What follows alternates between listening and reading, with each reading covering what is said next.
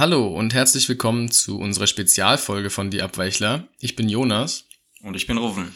Und heute werden wir uns über die Initiative Deutsche Wohnen und Co. enteignen und Wohnpolitik im Allgemeinen unterhalten.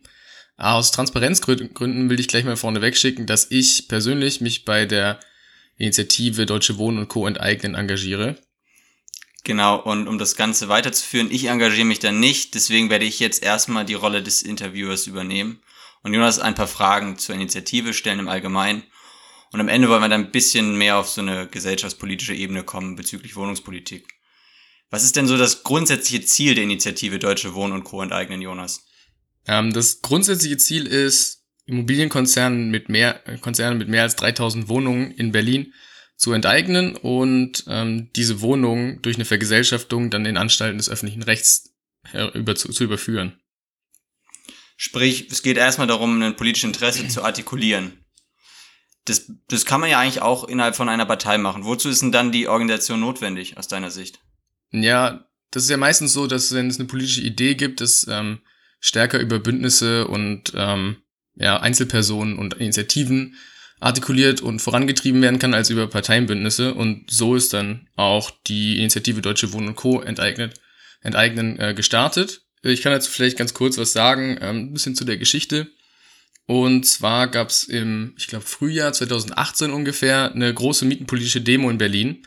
Und da hat sich so ein breites Bündnis aus ähm, ganz unterschiedlichen Mieterinitiativen, politischen Gruppen und vielen Einzelpersonen ähm, dann das Ziel gesetzt, Spekulation bekämpfen und Deutsche Wohnen und Co. enteignen. Und um das zu erreichen, sollte ein Volksentscheid angestrebt werden, der das Ziel hat, auf Basis des Artikel 15 des Grundgesetzes ähm, eben diese Immobilienkonzerne mit mehr als 3000 Wohnungen zu enteignen. Und ähm, in Artikel 15 ist eben eindeutig geregelt, dass Grund und Boden, Naturschätze und Produktionsmittel zum Zwecke der Vergesellschaftung durch ein Gesetz, das Art und Ausmaß der Entschädigung regelt, in Gemeineigentum oder in andere Formen der Gemeinwirtschaft überführt werden kann. Und äh, der, von dem Artikel wird meistens nur Gebrauch gemacht in eine Richtung, und zwar wenn es um Autobahnen geht oder eben Kohlebau, sodass Privatpersonen, Familien enteignet werden. Und die Initiative will das eben genau umdrehen und privatwirtschaftliche Konzerne enteignen. Und äh, die Wohnungen, die momentan noch diesen Immobilienkonzernen gehören, das sind ungefähr 243.000 äh, in Berlin. Die sollen dann eben in eine Anstalt des öffentlichen Rechts überführen, äh, überführt werden, sodass äh, auch demokratische Mitbestimmung der Mieterschaft möglich ist, was zum Beispiel bei landeseigenen Wohnungsunternehmen nicht möglich ist. Ja, auf den ersten Blick äh, scheint das natürlich eine extrem radikale äh, Forderung zu sein, wenn wir jetzt nur auf die inhaltliche Ebene schauen. Aber da kommen wir wahrscheinlich später zu. Jetzt zum Anfang, wie würde sich das denn genau ähm, abzeichnen, wenn es jetzt zu einem, einem, einem Volksentscheid käme? Was ist denn dafür notwendig? Ja, also genau, die, die Kampagne begann immer erstmal so mit so einer intensiven Phase des Organizings. Das heißt, ähm, also Bündnisse schließen zum Beispiel mit bestehenden Initiativen, Aufklärungsarbeit und auch Vernetzung von betroffenen Mieterschaften. Ähm, wer darüber übrigens mehr wissen möchte, der sollte sich unbedingt den Nerd Talk Nummer 8 des Podcasts Die Klassenfrage anhören. Denn da spricht unter anderem Nina, die wie ich im Kiez Team Wedding aktiv ist, genau zu dem Thema. Und den Link zu der Folge packen wir auf jeden Fall in die Show Notes. Aber zu dem, was du gerade gesagt hast, ähm, würde ich vielleicht einfach kurz mal was zu den Phasen der Direktdemokratie sagen, wenn es ist. Das, ja, genau, darauf wollte ich hinaus. Genau. genau. Ja, es gibt so drei Phasen, die wichtig sind. Und zwar am Beginn steht immer ein Antrag auf Volksbegehren. Der war dann so ab April 2019. Da mussten innerhalb von sechs Monaten 20.000 gültige Stimmen gesammelt werden, damit das Volksbegehren zulässig ist. Und ähm, nach nur knapp drei Monaten, also im Juni 2019, hatte die Initiative schon 77.000 Unterschriften gesammelt und äh, die auch der zuständigen Senatsverwaltung für Inneres sorry, übergeben. Und das war natürlich ein Riesenerfolg und hat einen enormen Schub gegeben. Die Senatsverwaltung hat dann aber die Bearbeitung bewusst verschleppt und dann insgesamt über 14 Monate gebraucht, um den, den simplen Antragstext zu prüfen. Ähm, ich will jetzt hier auch nicht so allzu sehr ins Detail gehen, was da genau das Problem war. Auf jeden Fall war das eine unsägliche Verzögerungstaktik unter der Federführung Andreas Geisels, der ja in Berlin auch aus meiner Sicht zu Recht äh, einen etwas zweifelhaften Ruf genießt. Naja, äh, nachdem sich das alles also lang gezogen hat, weil der Senat offensichtlich kein Interesse daran hat, die direkte Demokratie ernst zu nehmen, ähm, beginnt jetzt erst in zwei Wochen, also am 26. Februar, die zweite Phase. Und ähm, das ist dann das tatsächliche Volksbegehren. Also nachdem im ersten Schritt das, der Antrag aufs Volksbegehren erfolgreich war, kommt jetzt das tatsächliche Volksbegehren. Und dafür müssen etwas mehr als 170.000 Unterschriften in vier Monaten gesammelt werden. Und als Zielmarke haben wir als Initiative uns 220.000 gesetzt, damit wir genügend Puffer haben. Als gültige Unterschriften zählen leider nur die von Personen, die zur Wahl zum Abgeordnetenhaus von Berlin wahlberechtigt sind. Ähm, dafür muss man mindestens drei Monate in Berlin gemeldet sein, 18 Jahre alt sein und die deutsche Staatsangehörigkeit haben. Aus unserer Sicht lässt das natürlich viele Menschen außen vor, die in Berlin leben. Und deshalb sammeln wir alle Unterschriften, also auch die von Personen, die nicht wahlberechtigt sind, als solidarische Unterschriften. Sprich, ähm, es ist schon ein, ein guter Batzen an Stimmen notwendig. Also ich weiß nicht genau, wer das angesprochen hat. Und es geht hier halt um ein Gesetz, das sich oder an ein Begehren, das sich an das, an das Land Berlin richtet. Weshalb das jetzt hier auch gerade natürlich eher ein, ein, ein kommunaleres Thema ist, beziehungsweise mit regionalerem Bezug. Aber trotzdem, ich glaube, die Idee, die hinter dem Ganzen steht und auch die Idee, was muss eigentlich passieren, damit es zu einem, zu einem Volksentscheid kommt, ist extrem wichtig. Und jetzt angenommen, das Volksbegehren ist erfolgreich. Was ist dann der nächste Schritt? Ja, also zunächst mal, ähm, dass es ein lokal, also quasi lokales Vorhaben ist. Das stimmt natürlich, ähm, aber es gibt auch eine Vernetzungsgruppe für bundesweite Mieteninitiativen. Und es gibt auch zum Beispiel, nachdem der Mietendeckel in Berlin eingeführt wurde, auch viele Initiativen, die sich für den Mietendeckel in ihren Städten einsetzen. Und nach dem Vorbild unserer Kampagne kann es genauso in anderen Städten eben auch Kampagnen geben. Da arbeiten wir auch dran, um uns mit diesen AktivistInnen zu vernetzen.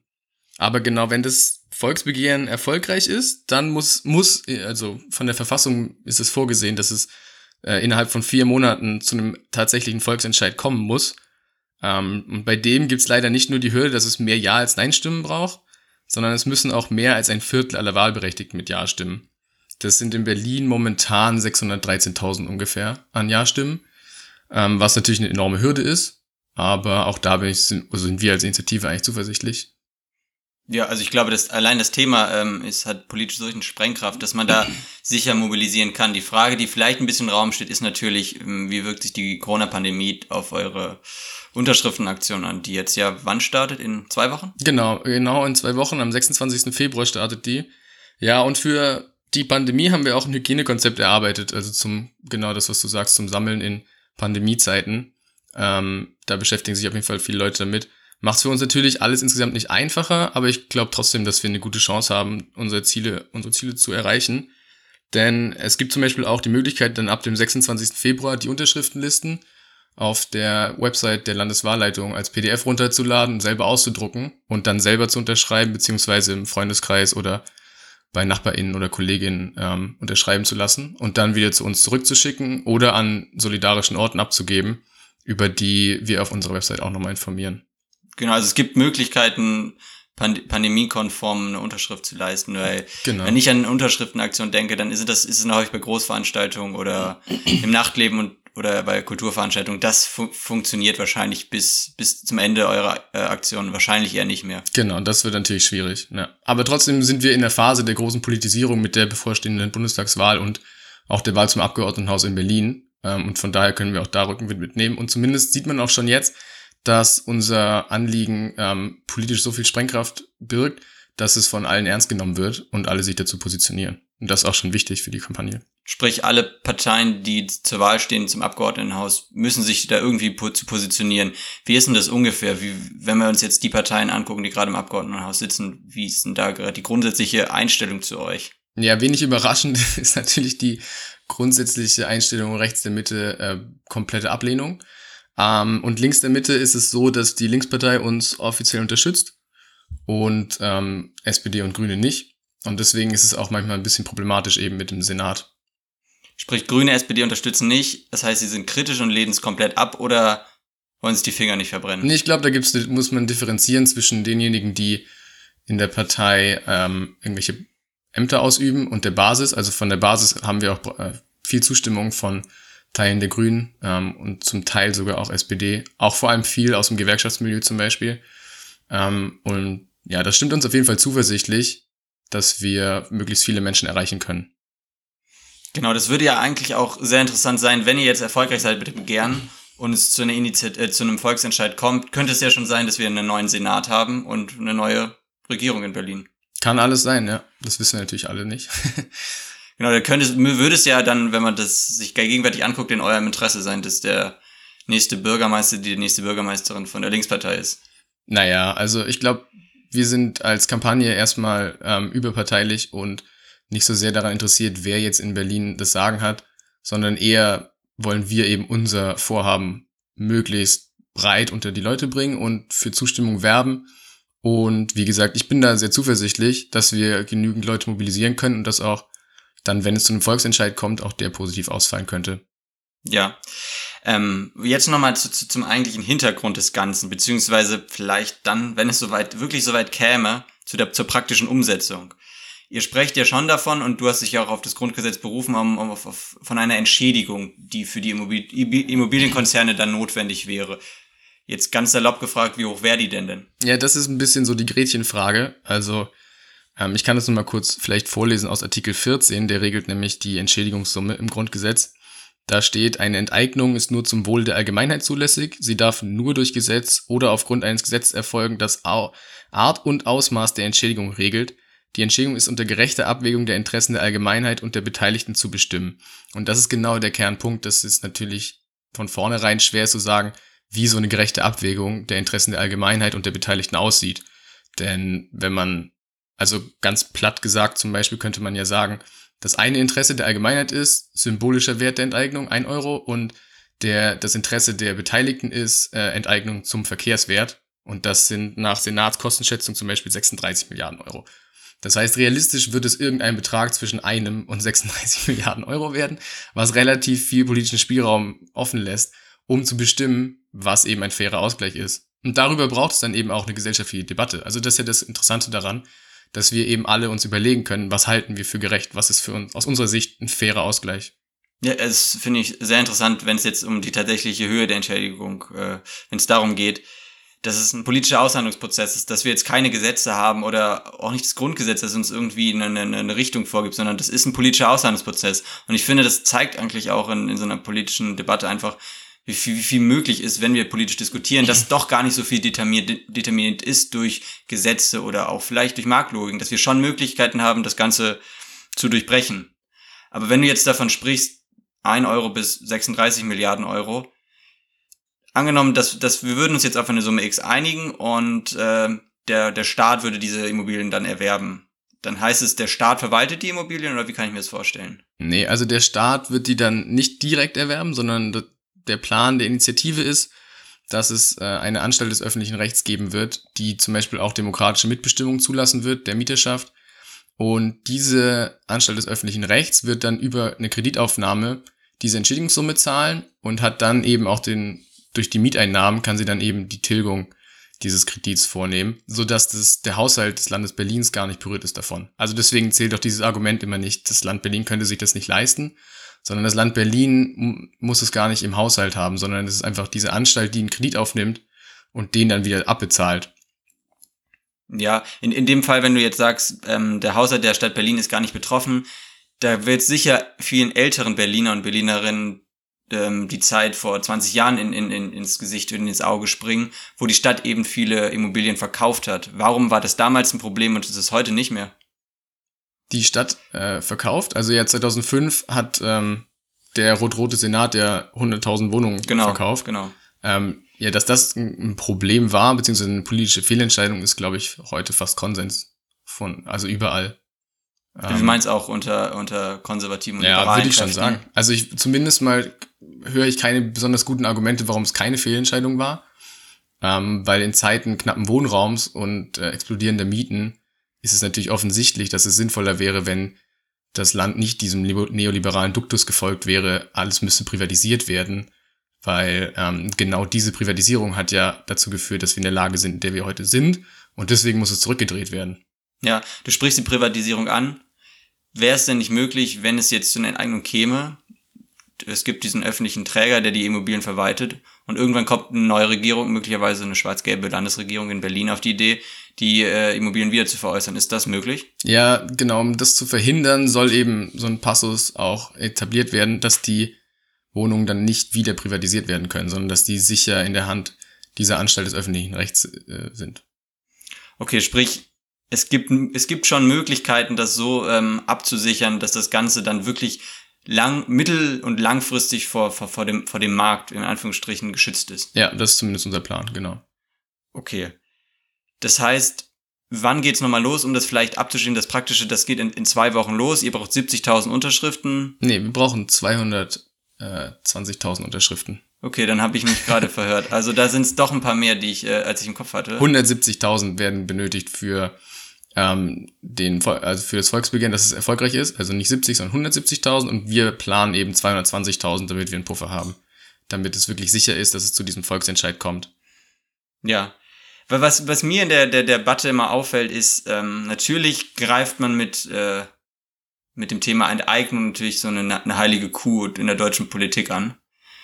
Und es ist ja auch so eine Sache, gäbe es nicht andere Möglichkeiten, um das Ziel zu erreichen, ist dann ist immer gleich eine Enteignung notwendig. Welches Ziel jetzt, was meinst du? Ne, das Ziel, dass wir günstigen und, und günstigen Wohnraum für die Bevölkerung Berlins äh, zur Verfügung stellen. Ja, sicherlich ginge das auch irgendwie anders, aber äh, mir fällt jetzt wenig Praktikables ein, was in der Vergangenheit gut funktioniert hat. Also es gibt natürlich äh, auch andere Möglichkeiten, wie zum Beispiel Genossenschaften oder eben auch kommunale Wohnungsbauträger. Ähm, nur wie gesagt, es wurden eben so viele Wohnungen privatisiert und jetzt sind die Konzernen zugeführt worden, ähm, die profitorientiert herangehen und das ist aus meiner Sicht kein guter Weg. Das sollten wir gesellschaftlich nicht als ein angestrebtes Ziel haben.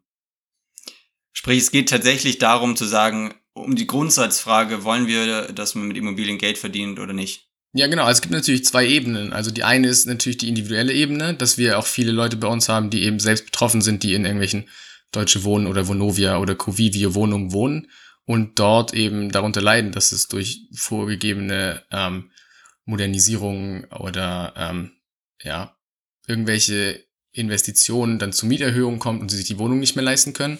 Das ist natürlich eine individuelle Perspektive, aber es gibt natürlich auch die Perspektive, dass man sagt, grundsätzlich sollte es nicht möglich sein, dass irgendein Unternehmen, irgendein Konzern mehr als 3000 Wohnungen besitzt, weil das einfach gesellschaftlich nicht im Interesse der Allgemeinheit ist. Hm, ja. Ich, ich glaube, da würden auch viele mitgehen. Und wenn wir jetzt schon von Berlin sprechen, Berlin hat ja auch eine, eine Vergangenheit. Und was gerne ja ins Feld gewirrt wird von konservativen Kräften, ist ja, ja, der Staat ist jetzt ist kein guter Unternehmer, der Staat kann das nicht verwalten, siehe DDR. Wie geht ihr denn äh, damit um, wenn solche Vorwürfe kommen? Naja, gut, also die Antikommunismuskeule kann natürlich immer rausgeholt werden ähm, würde ich mich jetzt nicht so sehr darauf einlassen, weil ich es für kein sinnvolles Argument halte. Ähm, inhaltlicher Natur kann man natürlich sagen, ähm, ja, ich sehe das kritisch und ich würde einfach immer sagen, es ist langfristig sinnvoller, möglichst viele Wohnungen sind in öffentlicher Hand als in privater Hand, weil das die Wahrscheinlichkeit minimiert, dass damit eben Schindluder getrieben wird im Sinne von steigenden Mieten, Leute kriegen keine Wohnungen mehr, ähm, weil sie geringes Einkommen haben etc. So. Und deswegen finde ich es sinnvoller, dass es sowas gibt wie eine Anstalt des öffentlichen Rechts zum Beispiel, die eben unter mit demokratischer Mitbestimmung in öffentlicher Hand diese Wohnbestände verwaltet. Ja. Ähm, vielleicht vielleicht nochmal für die Zuhörer und Zuhörerinnen. Das Ziel ist dann ja eigentlich, wenn die äh, Immobilien dann in öffentlich-rechtlicher Hand sind, dass auch der, der, der Mietpreis sinkt. Ja, genau. Also es gibt so ein, ähm, wir nennen das faire Mietenmodell von der Initiative. Ähm, und ja, ich kann ein bisschen was dazu sagen, vielleicht, wie sich das berechnet genau. Also wir haben zugrunde gelegt, dass diejenigen, die ein Einkommen an der Armutsgrenze haben, wenn die nicht mehr als 30 Prozent ihres Nettoeinkommens für Miete ausgeben, ähm, dann kommen wir bei den Wohnbeständen auf eine Miete von durchschnittlich 3,30 Euro ähm, kalt pro Quadratmeter und ähm, äh, 3,70 Euro, sorry, pro Quadratmeter. Und damit hätten wir dann, wenn wir das zugrunde legen, für einen Tilgungszeitraum von 43,5 Jahren, der vom Senat einfach so in der Kosteneinschätzung genannt wurde, wenn wir den einfach beibehalten, hätten wir ungefähr eine Entschädigungssumme von 8 Milliarden Euro. Das ist das, wie wir gerade rechnen. Ähm, und damit wären die Mieten eben fast die Hälfte günstiger als momentan bei Deutsche Wohnen im, im Durchschnitt und wären langfristig eben auch sicher, dass sie so niedrig bleiben. Und gleichzeitig wäre es trotzdem langfristig äh, ein sinnvolles Projekt, mit dem Berlin als Land über diese Anstalt des öffentlichen Rechts reicher wird als ärmer, weil sich nach 43,5 Jahren eben der Mietpreis ähm, oder Quatsch, der Kaufpreis äh, amortisiert hat und ähm, ab da dann eben auch über ähm, wirklich benötigte Sanierung oder Investitionen der Wohnraum aufgewertet werden kann und nicht durch unnötige, die nur die Mieten steigern. Ja, sprich, du hast es ja schon ein bisschen durchklingen lassen, die Mieten werden langfristig fixiert. Und das ist ja vielleicht der Unterschied zum, zum Mietendeckel, der jetzt ja gerade in Kraft getreten ist vor, na gut, zumindest das, das rückwirkend ja, genau. ähm, gekürzt wurde, das ist seit November der Fall. Sprich, das, das reicht euch nicht als, als, als politisches Instrument? Ja, genau. Das Problem ist ja eben, dass der Mietendeckel erstmal noch vom Bundesverfassungsgericht Bestand haben muss und zum anderen auch ähm, nach fünf Jahren ausläuft und es ja jetzt schon Stimmen gibt, wie zum Beispiel von Franziska Giffey aus der SPD in Berlin, dass der nicht verlängert wird. Und das ist natürlich eine extrem unsichere Lage und für MieterInnen maximal eine kurze Verschnaufpause. Ähm, und da ist es natürlich viel, viel langfristiger, wenn wir einfach den Wohnraum wieder vergesellschaften ähm, und der Allgemeinheit zuführen und darüber eben dann auch niedrige Mieten sichern. Ja, grundsätzlich könnte man ja auch sagen, wir verändern den Deckel dahingehend, dass Preise langfristig fixiert sind. Dass man sozusagen die Eigentumsfrage eben nicht stellt, sondern nur guckt, dass man Preise fixiert. Ja, klar. Auch eine Möglichkeit. Könnte man auch machen. Das, aber aus meiner Sicht geht damit das Kernproblem eben nicht weg. Und das Kernproblem ist, dass momentan mit Vermietungen und mit Wohneigentum Profit erwirtschaftet werden soll. Und das ist eben kein, aus meiner Sicht, gesellschaftlich vernünftiger Ansatz. Sondern Wohnraum ist ein Lebensrecht und jeder Mensch sollte angemessenen Wohnraum zur Verfügung haben und das sollte nicht den profitorientierten Bestrebungen irgendwelcher Konzerne oder Privatpersonen dienen. Mhm. Und du hattest ja eine Zahl genannt, wie viele äh, Immobilien in Berlin in der Hand von Großkonzernen oder. Genau, laut Kosteneinschätzung des Senats sind es 240.000, 243.000, glaube ich. Sprich, davon sind, da werden ja erheblich viele Mieter und Mieterinnen in Berlin betroffen oder würden ja. davon profitieren.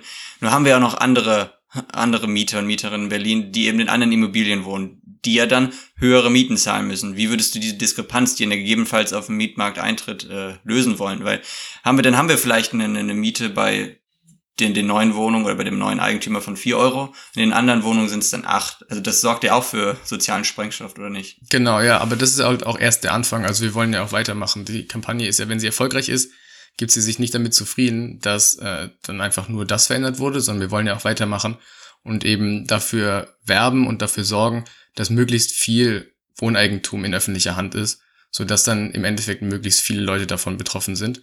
Gleichzeitig ist es natürlich auch so, dass so etwas, wie wir jetzt in jüngster Vergangenheit erlebt haben, wie zum Beispiel bei Heimstaden, wo ähm, dieser Konzern sehr viele Wohnungen kaufen wollte, dass das dann einfach untersagt ist, weil ein Konzern nicht mehr als 3000 Wohnungen besitzen darf, sonst wird er enteignet. Und Heimstaden hatte, glaube ich, geplant, 4000 Wohnungen oder sowas zu kaufen in Berlin. Und das wäre dann zum Beispiel schon mal alles nicht mehr möglich. Das heißt, das würde ja auch enorm viel Druck vom Wohnungsmarkt nehmen. Ja, also die Idee dahinter ist ja eigentlich aus meiner Sicht, wenn man so sieht, dann doch auch für viele politische Parteien anschlussfähig, weil so wie so der, wie der Entwurf ja gerade diskutiert ist, geht es ja nicht darum, dass man Eigentum grundsätzlich in Frage stellt. Das, daraus kann sich politisch entwickeln. Deswegen würde ich sagen, haben es ähm, linke Kräfte haben eine Chance, daran anzuknüpfen und die Eigentumsfrage stärker zu stellen. Aber wir können ja auch sagen, wir haben auf der anderen Seite liberale und konservative Kräfte, die sagen, hey, der Markt, der Immobilienmarkt darf nicht in der Hand von Großkonzernen sein und ich als Individuum darf immer noch ähm, privates Wohneigentum besitzen. Ja, das ist eine ganz wichtige Unterscheidung. Also ein fundamentales Argument zum Beispiel ist ja auch, dass ähm, diese Immobilienkonzerne eine Art Marktmacht ausüben können und dass das eben nicht im Interesse der Allgemeinheit ist. Also es kann nicht im Interesse äh, der Allgemeinheit sein, unabhängig von der politischen Couleur, dass ein einzelner Konzern oder mehrere kleine, mehrere große Konzerne so viel Marktmacht ausüben, dass sie eben das dominieren. Und ich finde auch noch ganz wichtig, dass man ja überlegen muss, wenn zum Beispiel ähm, staatliche Transferleistungen gezahlt werden, wie Wohngeld oder auch Unterkunftskosten bei ALG 2, die momentan ja dann in die Kasse der privat, äh, privatwirtschaftlichen Unternehmen fließen, dass das ja alles quasi wieder zurückgeführt werden könnte an die Gesellschaft selber, indem eben diese Leute dann in eine Anstalt des öffentlichen Rechts anmieten und somit das Geld wieder zurückgeführt wird. Dann hätten, also dann käme das Geld quasi einer Gemeinwohl orientierten Wirtschaftsform zugute und nicht irgendwelchen profitorientierten Konzernen. Ja. Ne, ich glaube, grundsätzlich ist das Problem, es, es, es greift halt die, die Grundsatzfrage dann doch ein bisschen an, wenn es um das Eigentum geht, weil wir haben dann doch schon eigentlich ähm, in, aus vielen politischen Lagern immer noch so eine, so eine Angst davor, grundsätzlich zu fragen, wem gehört eigentlich sowas, wie, wem gehört die Stadt, wem gehören eigentlich unsere Unternehmen, so wem gehört unsere Volkswirtschaft. Und das wäre ja tatsächlich der erste politische Schritt, der genau diese Frage äh, angreifen würde. Ja, genau. Und das, es ist aber ehrlich gesagt aus meiner Sicht eher verwunderlich, dass dieser dann erste Schritt ähm, 2021, sofern es denn erfolgreich ist, kommt, aber schon 1949 ins Grundgesetz geschrieben wurde. Also diesen Artikel 15 und den Artikel 14 respektive, die haben wir ja schon, die stehen ja in der Verfassung. Und ähm, ich finde es dann eher bezeichnend, dass es immer wieder Vorstöße gibt von zum Beispiel FDP-PolitikerInnen, diese Artikel aus dem Grundgesetz zu streichen. Also dass sie, dass ihnen das, das Unter Unternehmer- und Privateigentum wichtiger ist als das Grundgesetz in der jetzigen Form. Ja, aber vielleicht, ja, ich kann mich, glaube, es war Christian Lindner, oder? Ich weiß nicht mehr genau. Ich, ich meine, es war Christian Lindner. Aber angenommen, hier, hier wir haben hier ähm, Anhänger der FDP, die den Podcast hören. Was ist denn aus deiner Sicht der Unterschied zu sagen zwischen einer Immobilie und sagen wir mal im Sack Schrauben? Also warum soll das Schraubenunternehmen weiterhin am Markt agieren dürfen, aber der Immobilienkonzern sollte lieber in staatliche Hand wandern? Naja, also ich bin jetzt kein so Marktradikaler, der sagen würde, auch das muss alles in privater Hand sein, aber ich sag mal so, es gibt ja, das muss ja jeder einsehen, einfach einen Unterschied zwischen ähm, Gütern oder ähm, Produkten, die lebensnotwendig sind, wie Wasser, Nahrung, sonst was, Wohnraum ähm, und aus meiner Sicht ist es einfach auch unethisch, damit Handel zu treiben. Also zum Beispiel, wenn ähm, ich als Privatakteur in einen Sack Reis investiere und andere Leute verhungern, finde ich das unethisch. So, dann finde ich das nicht in Ordnung. Ähm, und genauso finde ich zum Beispiel auch Leerstand von Immobilien einfach unethisch. Und dann sollten wir einfach gesellschaftlich darüber diskutieren, wie wir damit umgehen. Und einer dieser Punkte ist eben auch, dass ich es auch nicht für in Ordnung halte, warum oder nicht in Ordnung finde, dass Immobilienkonzerne Wohnraum kaufen können, um den dann profitorientiert zu vermieten. Also das ist einfach etwas, was ich gesellschaftlich nicht für erstrebenswert halte, unabhängig davon, in welchem Wirtschaftssystem das äh, passiert. Genau, also man muss die, die, der Marktlogik nicht immer folgen, aber ich finde, es gibt auch das, das schöne Argument, dass der Boden in Städten ja einfach knapp ist. Und noch, vielleicht sind die Ressourcen, die, die Ressourcen der Welt sind endlich, aber noch sind wir nicht an dem Punkt, dass sie, end, dass sie endlich erscheinen. Ähm, der Boden in der Stadt ist aber endlich und durch diese Verknappung gibt es halt immer die Tendenz auf Immobilienmärkten, dass die Preise irgendwie steigen, wenn sehr viele Akteure auf den Märkten sind.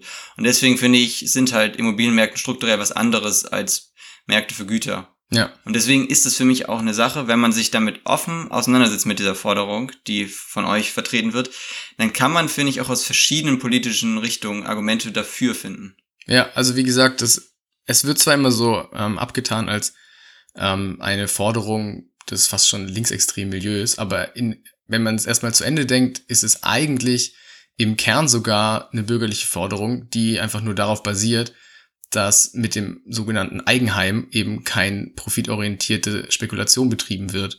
Und das war ja immer quasi der bürgerliche Traum. Jeder hat sein eigenes Eigenheim und spart darauf und sowas. Und das ist heutzutage einfach nicht mehr möglich. Also wenn man sich auch zum Beispiel die Kaufpreisentwicklung in Großstädten anguckt, können sich heute nicht mal nicht mehr mehr gut verdienende Mittelschichtspersonen ähm, Wohnraum leisten, sondern es ist Normalität, dass alle zur Miete wohnen und die meisten, die zur Miete wohnen, die zahlen das an irgendjemanden, der mit einem Profitinteresse vermietet. Und das ist einfach kein vernünftiger Zustand. Also das, deswegen würde ich sagen, nicht nur aus linker Perspektive, sondern eben auch aus bürgerlicher oder liberaler Perspektive ist es eigentlich ein sinnvolles Vorhaben.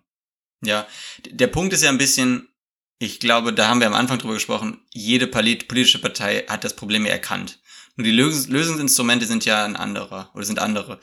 Da fordern ja eher liberale Kräfte, aber auch die SPD mit Giffey tut es ja genauso, dass man sagt, wir müssen bauen, bauen, bauen. Und wenn wir bauen, dann äh, haben wir wieder sinkende Preise. Ja. Nur was, was ich mir dann immer frage, okay, dann haben wir ja eigentlich den gleichen Effekt, als wenn wir einen Deckel haben oder enteignen. Nur das eine Mal ist es irgendwie ein Marktergebnis und das andere Mal ist ein staatlicher Eingriff. Ja, also zum, zum einen kann man ja die vorgeschlagenen Instrumente immer ganz gut beobachten, was ist in den letzten 10, 15 Jahren passiert. Und da ist ehrlich gesagt nicht so wahnsinnig viel passiert und das war nicht so wahnsinnig erfolgreich. Deswegen wäre es vielleicht mal der Zeit, neue Sachen zu machen. Ähm, und zum anderen, wenn man sich die Statistiken anschaut, geben zum Beispiel private Immobilienkonzerne nur ungefähr ein bis fünf Prozent ihrer Ausgaben für Neubauten aus. Äh, und zum Vergleich, ähm, bei Genossenschaften oder auch kommunalen Wohnungsunternehmen äh, wie der Gewobag sind das 27 Prozent. Also da zeigt sich auch schon, dass dieser Mythos von ähm, Neubau, Neubau, der wird immer über private Unternehmen oder sowas geleistet, einfach nicht stimmt, sondern dass es eine Nebelkerze ist ähm, und kein richtiges Argument. Insbesondere wenn man hier durch, in Berlin durch, durch die Gegend fährt und sich die Neubauten anschaut, die gerade entstehen, dann kann man davon ausgehen, dass dann doch eher Quadrat Quadratmeterpreise sind von über 15 Euro. Und dann ist halt die Frage, wer soll da drin wohnen, außer ja, genau. Singles oder gut verdienende Pärchen. Also bezahlbarer Wohnraum wird da sowieso nicht gebaut, so wie man das sieht. Genau. Aber grundsätzlich finde ich bei dem, habt ihr da einen Punkt, der anschlussfähig ist, hatte ich jetzt ja mehrfach gesagt. Ähm, um nochmal auf, auf das Bild zurückzukommen, was so gerne äh, genommen wird von, von, von Seiten von konservativen Kräften, da wird ja immer gerne, und das ist ja passiert ja heute schon genauso wie in den Tagesthemen, da wird dann die, die Rentnerin genommen, die in Immobilien Berlin-Schöneberg hat, eine Zwei-Zimmer-Wohnung, die sie vermietet, um ihre, Alter, äh, ihre Rente aufzubessern oder um überhaupt davon zu leben. Wie geht ihr damit um, dass, dass das ja mal gerne so als das Beispiel genommen wird, dass doch Immobilienbesitz was Gutes ist? Naja, solange sie nicht mehr als 3000 Wohnungen hat, ist sie davon nicht betroffen, erstmal ehrlich gesagt. Genau, der Punkt wäre ja nur ein bisschen, wenn es zur Enteignung kommt und zu, zu Veränderung der, der Mietpreise, ist vielleicht auch, ist auch ihre Wohnung davon betroffen. Und sie hat dann sozusagen eine geringere hat eine geringere Einnahme und dadurch eine geringe Rente. Wie geht ihr damit auf? Also das birgt ja einen gewissen sozialen Sprengstoff. Ja, okay. Also ich kann natürlich jetzt nicht für die Gesamtkampagne sprechen, sondern nur für mich. Und meine persönliche Meinung ist, dass ich generell das nicht sinnvoll finde, ähm, Investitionen in Wohnraum mit einem Profitinteresse zu betreiben. Egal, ob das jetzt privat gemacht wird oder kommerziell. Das finde ich generell einfach nicht sinnvoll. Ähm, weil das Problem natürlich ist, wenn man einfach nur aus Mieteinnahmen quasi diesen Kauf finanziert, hat er sich irgendwann amortisiert. Aber das Wohneigentum gehört dann trotzdem noch irgendjemandem. Das heißt, es ist so wie, also eine Miete ist eigentlich nur wie eine Dividende auf eine Aktie. So, man hat trotzdem noch diese Aktie beziehungsweise diesen Wohnraum am Ende. Und das ist halt genau das Problem aus meiner Sicht an dieser kapitalistischen Herangehensweise, dass ähm, diese Dividende immer auf dem Rücken von allen MieterInnen ausgepresst wird. Im Grunde sehen wir ja auf Immobilienmärkten eigentlich das, was Kapitalismus eigentlich ist. Dass es Kapitalisten gibt, die etwas besitzen und manche, die eben nichts besitzen. Und da ist halt eine Ungleich, ein Ungleichgewicht drin. Und ich finde, gerade bei, bei Immobilien, könnte man das eigentlich gesellschaftlich anschlussfähig machen, indem man das viel stärker betont.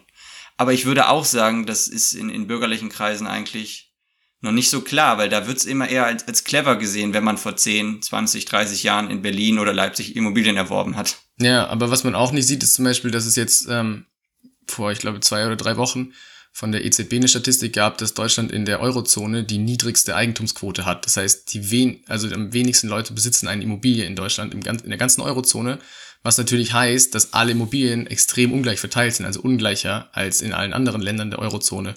Und das ist einfach ein strukturelles Problem, das diese große Ungleichheit schafft und die soziale Ungleichheit in Deutschland noch weiter verschärft. Und das muss man ja angehen. Ja, also eigentlich ist die, die, die, die Wohnungsfrage die soziale Frage des 21. Jahrhunderts oder zumindest der ja. 20er Jahre, die jetzt anbrechen. Und ich glaube, da ist Berlin erst der Anfang. Und unabhängig jetzt, um vielleicht das Ganze abzuschließen, ob eure Initiative erfolgreich ist oder nicht, ich glaube, das, das Thema wird uns weiter beschäftigen und auch dieses Jahr. Also es steht ja die Entscheidung vom Bundesverfassungsgericht bezüglich des Mietendeckels in Berlin an. Und wenn das nicht gekippt wird, dann hat das, glaube ich, echt eine Strahlkraft in, in andere Bundesländer und Städte. Ja, genau, das glaube ich nämlich auch. Also deswegen bin ich auch sehr optimistisch, weil sich auch, wie gesagt, in anderen Städten genau diese Bündnisse und Initiativen gründen ähm, und die natürlich einen enormen Rückenwind mitnehmen könnten, wenn das in Berlin erfolgreich ist. Und wir sind auch wahnsinnig viele Leute. Also wir sind jetzt momentan ähm, aktiv in Berlin, fast 1000 Leute ähm, und wir werden quasi jede Woche mehr und das gibt einem selbst auch, wenn man da aktiv ist, enormen Rückenwind. Also weil wir ganz viele Aktionen geplant haben, weil wir zum Beispiel am 26. Februar, wenn der Sammelstart ist, auch am Cotti eine zentrale Kundgebung haben, davor eine Pressekonferenz, ganz viele dezentrale Kundgebungen in den einzelnen Kiezen. Ähm, und da spürt man schon eine enorme Mobilisierung. Ja. Sprich, ähm, es wird spannend, was so die nächsten vier Monate in Berlin passiert, wie, sie, wie das anläuft und wie erfolgreich das Ganze sein wird. Ja, genau. Und ähm, dann vielleicht so noch so einen kleinen Aufruf, alle, die sich dafür interessieren jetzt oder so. Ähm, wir packen auf jeden Fall alle Links zur Kampagne in die Show Notes. Ähm, und ihr könnt euch sonst auch einfach auf der Website dwenteignen.de zum Beispiel auf den Newsletter eintragen oder direkt über E-Mail auch Fragen stellen. Und ja, folgt uns auch gerne auf Twitter. Ähm, und das war's dann für diese Woche. Genau, bis nächste Woche und äh, ein schönes Wochenende.